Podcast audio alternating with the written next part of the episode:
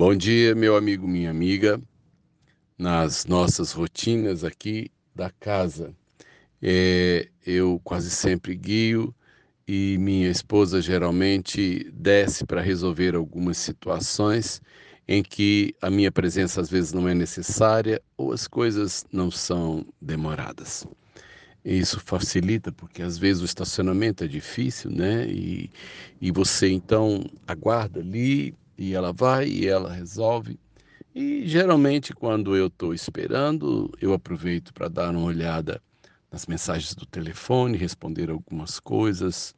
Mas outra coisa também que faço é, é olhar ao meu redor. Eu estou sempre prestando atenção naquilo que de alguma maneira Deus usa para falar comigo. Eu estava na porta de um supermercado e o supermercado, bem na saída, tem uma lanchonete. Então, na verdade, a lanchonete tanto serve quem está na calçada, passando, como alguém que está saindo do supermercado e gostaria de lanchar. E eu vi ali um pequeno cão, amarelo, magro, tadinho, sarnento. E o cãozinho, então, abanava o rabo para todas as pessoas que de alguma forma é, passavam por ali ou paravam ali no, né, no, na, na lanchonete. E a maior parte das pessoas o ignoravam. Um ou outro, talvez, é, jogue para ele alguma coisa para comer, porque eu não vi ninguém fazer isso, porque o meu tempo foi curto. Mas certo é que o cãozinho abanou o rabo pelo menos para umas seis pessoas enquanto eu ali estive. E, na verdade, muito ruim quando a gente não é de ninguém, né? Essa sensação é, de pertencimento é um privilégio.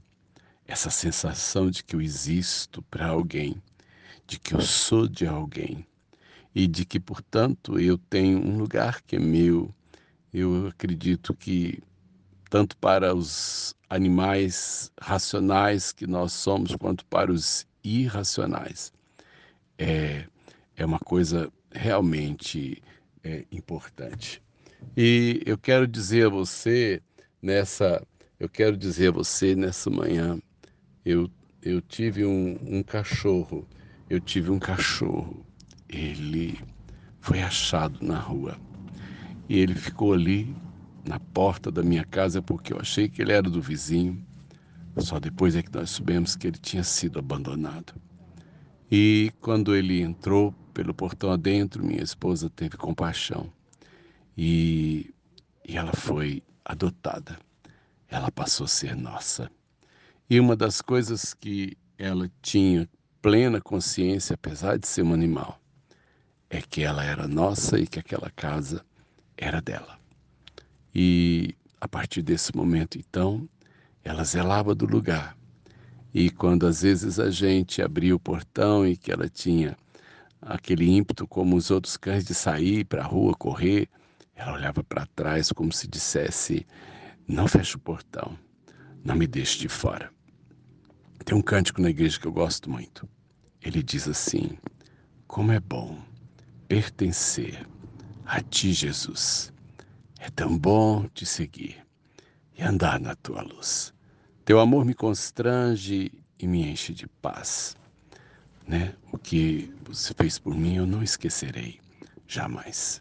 O cântico é bonito, eu não vou cantar porque esses dias eu cantei aqui. Mas eu quero terminar esse momento com você dizendo como é bom pertencer.